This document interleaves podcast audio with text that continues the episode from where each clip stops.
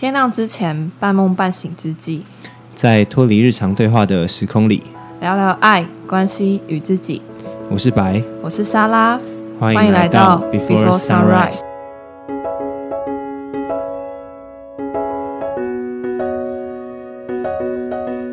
好，那大家欢迎来到 EP 零二的下集。在上集的时候，我们聊到为什么我们害怕承诺，然后我跟 Sarah 的立场分别是。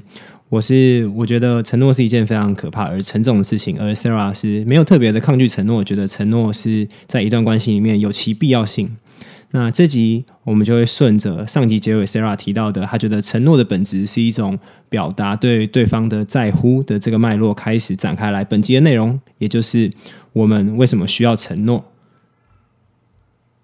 我觉得有点像是对我来说，承诺的本质像是对一个人的在乎，嗯。然后在乎是一个层次，然后真的能够做到承诺里面答应的行为是下一个层次。这样，那我觉得更重要的事情是在乎的话，那没有做到那个行为，但你也可以去体现你的在乎，其实也是对承诺负责任的一种方式。嗯嗯，蛮有趣的。承诺的本质是表现对对方的一种在乎，这样子。嗯嗯嗯，对啊。我觉得这边那我们也可以展开聊一下，就是为什么呃就可以直接。Move on 到第二个主题嘛，就是为什么大家需要承诺这件事情这样子。那我我自己是觉得，大部分的人需要承诺是基于一种不安全感或是一种焦虑感，希望我们可以透过这个承诺，然后来把这个焦虑感镇压住，这样子。就是我们至少这一年不会发生什么事情，或是我们至少呃在这个承诺的效期以内，我们都不会破坏这个承诺。我们都还会继续在一起，这样子，我觉得比较像是这种针对不安全感的一种解决方案而已。这样子，你呢？你觉得你怎么看？不要吧，我要先问你，为什么我们需要承诺？你的感觉比较精彩啊！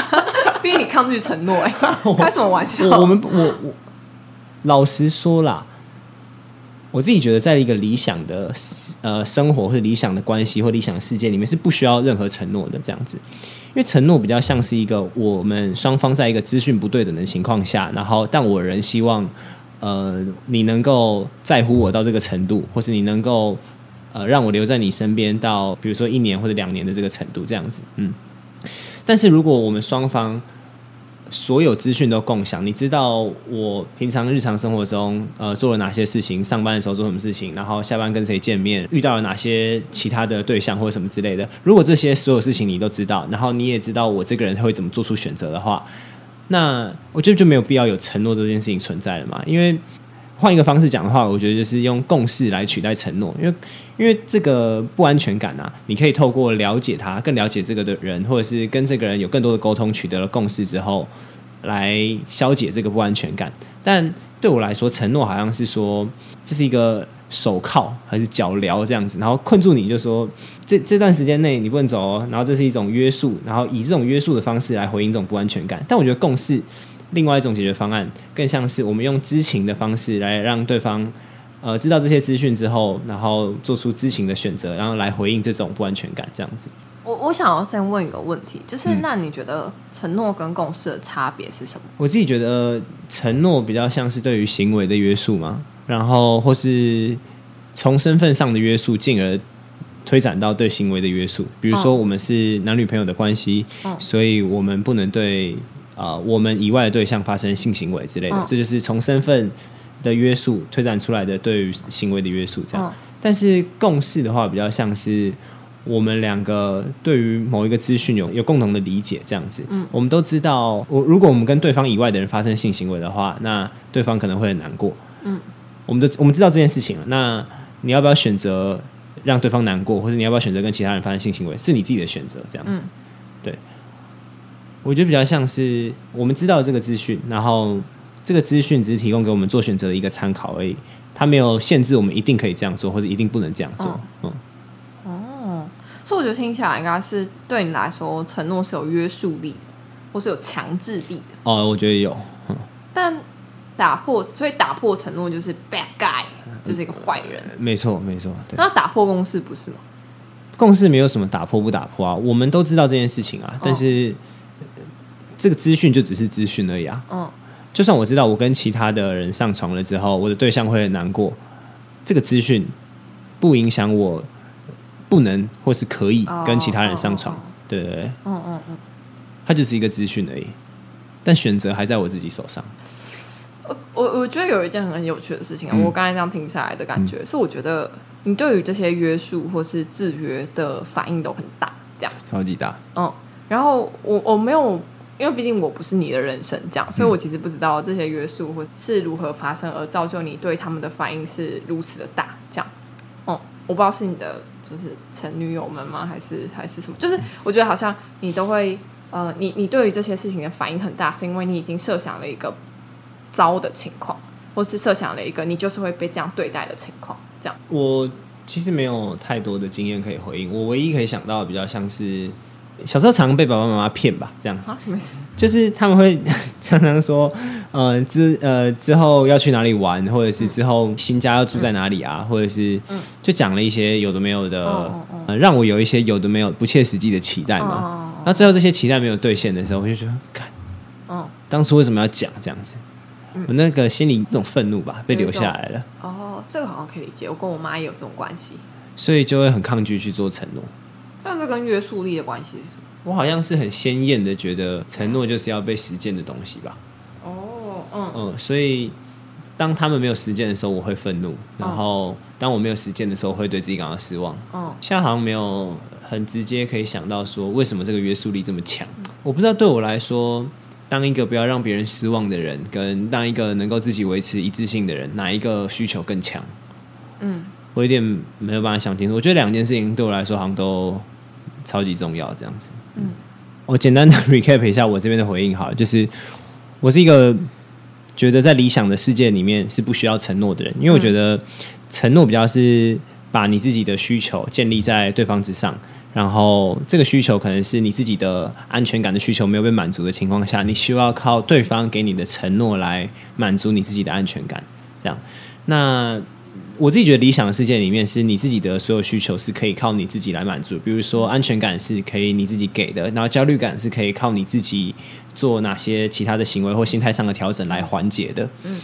比较不像是你需要对方给你一个我会永远爱你，或是我呃会永远在你身边的这个承诺来缓解的这样子。嗯嗯我觉得比起承诺啊，共识可能是一个更好的解决方案嘛，就是在现实生活中里面更更好理解这样子。因为承诺跟共识，在我看起来比较像是针对同一个问题的不同解决方案。这个同一个问题就是不安全感。针对这个不安全感，我们可以讨论说，呃，我们希望这件事情可以被怎么处理，或者说这个不安全感是怎么样形成的。比如说，嗯，我在一段开放的关系里面，然后如果我跟其他的人上床的话，那我的主要对象可能会有一些不安全感。那这个不安全感是他可以透过承要求我做承诺的方式来约束我，不让我跟其他人、其他对象发生性行为，或者是他可以呃揭露资讯，跟我讲说，我们都有一个共识是，当我们跟其他对象发生呃性行为的时候，那我们的主要对象会感到很难过。嗯我们知道这个资讯了，那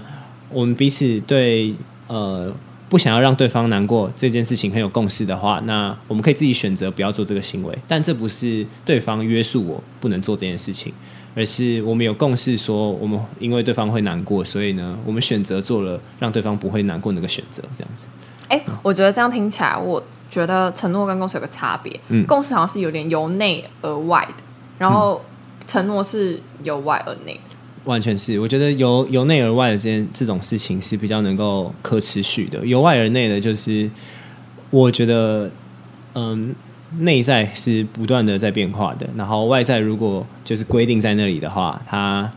很容易跟内在有不不能够相连的情况，这样子。嗯嗯嗯嗯嗯嗯嗯。嗯，我觉得在这个由内而外的这点上，我是蛮认同的。这样，嗯，就是关于共识的重要性，但我我也会蛮蛮想要 challenge 的。来，就是毕竟这样想法的人也不多。那你觉得务实的承诺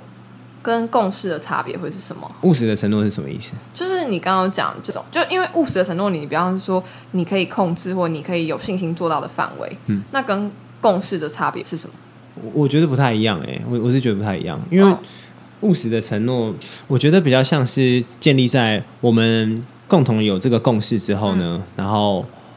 我再做出了一个务实的承诺。哎、嗯就是这个这个共识是，呃，我们都知道，比如说我们跟其他的对象上床的话，我们主要对象会觉得很难过。嗯，那在这个共识之上，我做出来的承诺可能就会是在刚刚那个情境下，就是每当我要跟其他的人 dating 的时候，我会先打电话跟你说，嗯。嗯，我觉我觉得比较像是这件事情是我可以控制，然后我能够做到的事情。嗯。然后我没有说我就因此不跟其他人上床，但是我知道你会在意这件事情，所以我一定会先跟你说。哦，那这个 dating 最后会发展成有没有呃 sex 的关系不一定，但是、呃，我想让你知道，我有先想到你这样子。那这个是延续在上一个承上一个共识之下，我做出的一个务实的承诺，这样子。哦哦嗯，那这是我有办法控制的，但我可能没有办法控制我跟当下 dating 那个对象的关系会流动到哪里去，这样子。嗯嗯嗯嗯嗯。那你刚刚想要反驳的是什么？哦，我只是觉得就是好像承诺跟共识听起来有点然后非黑即白的感觉嘛，哦就是约束力没有约束力这样，但就是中间感觉有些什么是没有被 highlight 出来的。那我觉得像刚才讲到的务实的承诺，好像就比较在中间这个模糊地带里面可以被体现出来的一种做法，这样。嗯因为我觉得呃，一段关系没有承诺这件事情，对我来说比较难以想象。这样，嗯，只是我觉得那个承诺或许是有条件，或是需要被修正，不是漫无目的，或是呃过于荒诞浪漫的这种。就我觉得那种承诺其实是是好的，然后给予承诺是可以帮助一段关系成长。这样，我觉得这边可以直接讲说，我对于承诺的想象后来越来越限缩成，它只是一种表达而已，这样子。呃，大部分的人来理解承诺，它可能是对于行为的一种约束，或者是它可能是对于你这个人的身份的一个约束，这样子。然后它是很具体的、形而下的一种呃实际上的限制。但是对我来说，我觉得呃，现在我理解承诺比较更像是此时此刻此地，我想要对你做出的一种表达。嗯，比如说我现在感受到满满的爱，或是我现在感受到我很想要跟你说我爱你这样子。嗯这些这些都是我当下即刻此时此刻，然后在这个这个地方才有的感受而已。然后我只是想要用一种表达，然后来跟你说我感受到这些东西，然后我想跟你分享。这样子，这个是一个非常有时效性的东西，所以对我来说，他讲出来的包袱就没有那么重。嗯，那当承诺变成这种一种呃表达，而且是在讲一些形而上的东西的时候，我就会觉得压力没有那么大。这样子，嗯，哎、所以我可以有一个理解嘛，就是假设现在说爱你的这件事情不是定位在承诺，而是定位在一种情绪的表达，对你来说会比较容易说得出口。对，嗯，我觉得也没那么容易。我可能会说，我好像可以说爱你，而不会说我爱你，就是会会在里面还有一个预防针啊，这样子。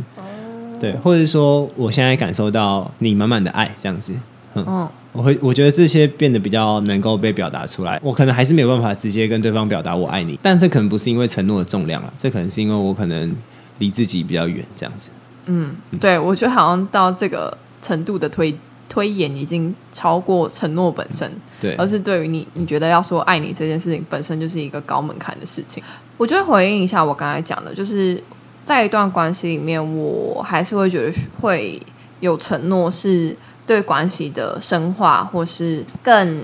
稳固的基础来说会是有帮助的，但这个前提不是建立在一种互相索取的过程。呃就是我想要这么做，所以我跟你分享，嗯，然后呃，我们在互相的确认这个共识，这样，因为呃，我觉得也是想要刚才说的，共识是一种就是知情的选择嘛，然后把资讯做共享，嗯，那承诺对我来说比较像是哦，我确认了我们有这个共识，那呃，我愿意答应你某些事情，这样，嗯，对我觉得也回应有点像你说的有条件的承诺，这样，嗯，然后这是一种。来去表述我有能力，然后我愿意的一种形式。所以对我来说，我觉得承诺也回应到我最一开始讲，好像是体现一种对对方的在乎，也会想要对方能够呃在乎自己，然后也会想要对方能够给予自己一些承诺，但那不是一个互相索取的过程，而是在想要之上相信自己有能力，然后也愿意去这么做。这样，我感觉也蛮像是一种表达的这样子。然后这个表达是从你自己出发，是你想要给对方的，而不是你想要跟对方索取的这样子。嗯嗯嗯嗯嗯，是你想要跟对方讲说你有这么在乎他，跟你有这个能力。呃，想要跟他走到这个这么远的地方，这样子。对，我觉得好像有一个蛮关键的事情是，这个承诺的动机是来自于呃分享或是体现自己的在乎跟意愿，还是想要借由承诺去控制对方？嗯嗯，我觉得如果我控制了这个意图，那这个承诺或许就不是一个健康的情况。这样，嗯嗯嗯嗯，所以我觉得好像听起来你。呃，会抗拒承诺，某种程度也是在反抗某些具有控制意图的承诺，对，就是有约束力的，然后想要你不这么做。但如果是一种就是建立在分享或是表达上基础的承诺，就是相对可以接受。嗯，我觉得这个很像我们之前聊那个干净的爱一样嘛，就是它是一个干净的承诺这样子。嗯嗯嗯。你在给这个承诺的时候，你不是为了要控制对方，而是你就想跟对方表达说，你就是对他有这么多情深意重这样子。嗯嗯嗯嗯。然后你想要跟他讲说，这就是我对你的爱，不论你想要怎么回应，但我只想跟你讲说，此时此刻，这个爱就在这里。对，没错没错。帮大家补充一下，什么是干净的爱？就是在《道德浪女》一书里面有提到“干净的爱”这个词，那它其实是来自于呃佛教的一些典故吧。然后是在讲说，嗯，爱可以是无所期待、无条件，然后没有要求的，就是纯然的爱在那里。这样，嗯，所以呃，反之就可能是具有控制意图的爱，或是。具有呃条件的爱，这样那运用在承诺这件事情上面也是呃干净的承诺，可能就是你单纯的想要去分享这个承诺，而没有要求任何的回报，或是要求对方为你改变什么。嗯，在你愿意为对方做出承诺的时候，你没有期待对方也要为你做出承诺。哦哦，比较像是你想跟对方讲说，你就是愿意为他做这些事了。好意外，这个 part 的结论有点就是蛮脱稿的，就这不在我们原本的讨论范围里面，意外衍生出来的一个小节。这样，我觉得回到这一集的题目本身，就是关于呃害怕做承诺就是渣男嘛。然后我们其实有聊到说，呃，现在社会里面其实蛮多人都不太愿意给予承诺的，这样就对于进入一段男女朋友的关系门槛变高了。那其实。在这个现象之下，我就萌生了一个疑问吧，就是到底，嗯，当代社会越难给出承诺，是轻视承诺，还是过于重视承诺？因为我们刚刚有讲到嘛，就是好像某种程度，呃，越难给出承诺，其实像白酱，就是他非常非常重视承诺，呃，会抗拒这件事情。那到底是轻视还是重视，呃，让我们越难越给出承诺？嗯嗯，蛮想听听白的看法，毕竟他在上一集的最后也提出了一些神秘的模型。我我觉得这样好像期待不太好，就是好像每集最后都有一个模型嘛。但但这一集好像确实有一些啦。我们还想说，我们是不是要开放个贴文，就是凡是留言者就可以得到本集模型图片一张。在闹。对，但但我觉得难以给出承诺，除了轻视或跟重视的这个。呃，原因之外，可能还有另外一个原因，就是容不容易兑现吧。对，如果你这个承诺越难兑现的话，你就越难给出去吧；或你越容易兑现的话，你就越容易给出去。这样子，所以我觉得，呃，可能不是当代社会更轻视或更重视承诺，而是当代社会变化速度越来越快了，所以承诺兑现的。呃，难度就越来越高了，所以才大家才会越来越难给出承诺。我觉得比较不像是轻视或重视这个这个维度的问题，而是承诺兑现的难度是不是变得更困难了？嗯，那我觉得是的，因为现在你接触到的资讯、接触到的人，然后接触到的活动，各个方各个刺激对你来说都太多了。那这些刺激会让变化发生的非常快，然后。变化发生的非常快的话，承诺就相对来说比较难兑现。对，所以我可以理解，其实，在你的观点来说，呃，重视或轻视的程度并没有改变。嗯嗯，就是以前跟现在其实差不多的，只是因为现在社会速度的变化变快了。嗯，就好比说，我们随便就可以在 Tinder 上面滑到下一个女生，因为速度变快了，所以要兑现这件事情就变难了。嗯，对，我觉得我觉得刚好可以从这两个维度嘛，承诺兑现的难度以及重视承诺的程度，然后来讲说，我们来 recap 一下这一集我们聊的所有内容，这样子就越来越难给出承诺。我觉得比较像是因为当社会的变动变得越来越快，然后我们受到越来越多刺激，兑现程度变来越来越难的时候，我们就越来越难出给给出承诺。嗯，而且再加上我前面讲的是，我觉得呃。渣男不愿意给出承诺呢，可能是因为他们太重视承诺。嗯，那在这么一个极端的，你内部觉得很重视承诺，所以不能给出承诺，那外部的环境又变得这么变化这么快，让你更难给出承诺的情况下，我们有没有什么样的方法可以让你对应这样子艰难的状况？这样子，然后我觉得这边给出的是两个方法，这样子。然后第一个方法是，我们把时间线索，就是你给出承诺的时候，你把它当做一种表达，你不用觉得说它是一个你一定要实践的事情，你就说。我现在此时此刻感受到我自己很喜欢你这样子，或者我现在此时此刻感受到，呃，你很照顾我，然后你对我有满满的爱，当成一种表达，这种方法来诶来讲述这个承诺，我觉得是一种更愿意把自己内内在的情感揭露出来，或是感让对方感受到你对他的在乎的一种方式，这样子。那另外一种就是我们不不要觉得承诺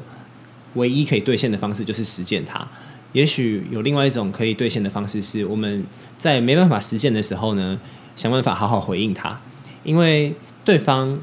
最重要的、最关心的事情，还是你有没有在乎他，你有没有把当初给他的承诺当成一回事来看。把它当成一回事来看，不一定是要你百分之百的好好的实践它，而可能是你给出一个你为什么没办法实践这个承诺的原因，他也会觉得他自己能够好好的被在乎，有好好的。感受到你对他的在乎，或是你对他的关心、爱这些事情，这样子。嗯嗯嗯嗯嗯嗯嗯嗯，对。嗯，我觉得白就是白，其实提到的这段，嗯，在我的认知里面，比较像是说，刚刚有讲到内外夹击嘛，就是内在又就是把承诺视为是一个很好像很困难或者很崇高的事情，然后外在又因为环境的变化太快而导致兑现的难度变难了，但是。呃，我刚刚有提到，其实承诺对于关系的成长来说，还是一个很重要的存在，或是一个让关系更加稳固的基础。这样，所以呃，我们这边就会想要提供给大家不一样看待承诺的观点，就像是刚刚讲到的，把承诺当做是此时地此地的表达，或是呃，即便没有实践的承诺，也可以用回应的方式为他负责。嗯。就是我觉得在这两个观点的转换上，会希望提供给大家不同的视角，然后来让承诺这件事情好像呃不是有或没有，而是在这中间还有一个你可以去调整或是修正的地带。这样好像到这里就也可以带出一下我们节目的两大核心，跟为什么我们会想要谈这个题目的原因。这样。嗯，就是大家如果有收听第一集，就知道我们想要做的事情就是打破规则和打造一个阴性多元对话的空间。那我觉得白可以先聊聊看，就是为什么你会想要谈这个题目的原因。我觉得我算是这个题目的受害者，就是我就常常自己被自己卡住啊，觉得我都做出了这个承诺，然后最后居然没有办法好好实践它，然后呃，最最最最长的体现就是。跟任何一个前女友分手的时候，我都会有这种很深刻的愧疚吗？或者很深刻的感受到自己的不一自自己的一致性没有被满足的状况，就觉得我每一次打破承诺，然后就会对自己的这个一致性的需求就没办法满足，而感到很失望，这样子，然后会让我对自己越来越没有那个能量吗？会去相信自己，说自己是有办法再做出承诺的这样子，对。但我觉得在完全否定承诺之前，好像想要把它，就像先掰开来看，就是里面这个承诺的内涵到底是什么，然后能够平视它，心平气和的看待它吗？这样子就不要看到它的时候就觉得说，干，我上次又没有兑现承诺，或者我就很很讨厌被承诺这件事情束缚，所以一直很惧怕承诺这样子。我就聊这件事情，主要是我自己也能够看得更开一点，觉得说好像不会被呃我没有兑现承诺，我没有实践好这个承诺就卡住这样子。嗯，你真的有看得更开吗？我觉得获得了一个视角是没错，然后这个视角能不能够真的好好的被应用在生活当中，又是另外一回事，可能需要一些时间让它发酵这样。这时候好说，谢谢这位听众的回馈。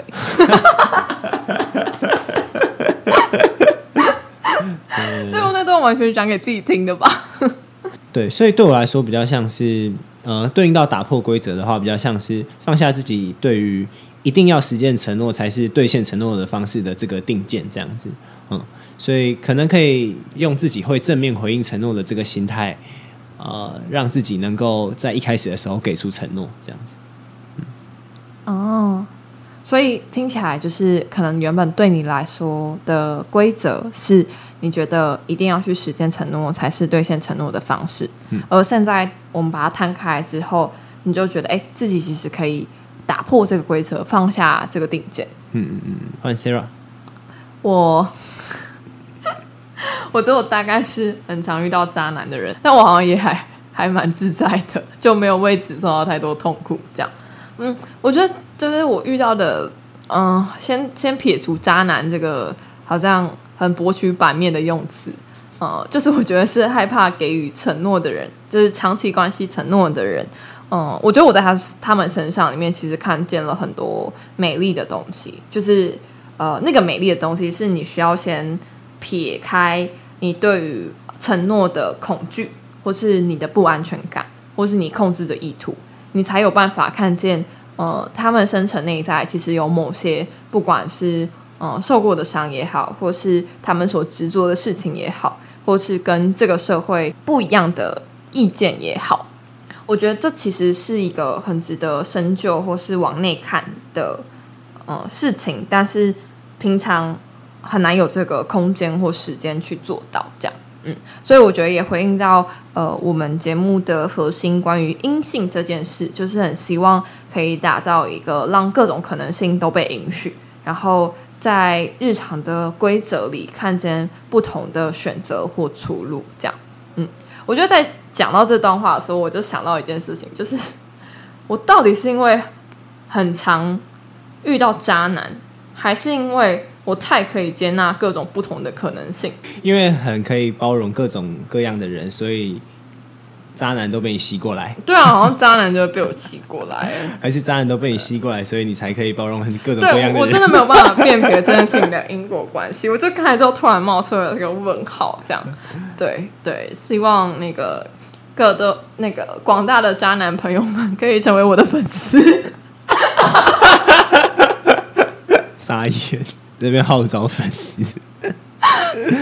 没错，好好，我们又来到了本集的尾声，时间过总是过得特别快，而且这集好像又非常的长呢。好，那呃，最后还是想要请大家，就是欢迎推荐给身边的朋友，可能是好比说害怕给予承诺的呃渣男渣女们，虽然我不知道你朋友被推荐会不会开心。但我觉得这是一个普世的烦恼啦。哦，对了，对了，就是害怕给予承诺的朋友们，或是嗯，有遇到害怕给予承诺的对象的朋友，这样可能也可以一解他们心中的不快。这样，如果你听完这一集，心里面有一些共鸣的话，就欢迎在 Apple Podcast 下面留下一些评论，或者是到我们的 IG。Before 天亮，呃，B E F O R E 底线 T I A N 点 L I A N G，然后来跟我们聊聊，或是给我们一些回馈，我觉得这边都是非常欢迎的。那我们也蛮常因为听众的回馈而受到一些启发，所以欢迎给我们一些回馈。没错，没错。那最后我们要跟大家说声早安，Good morning。好啦，Good morning。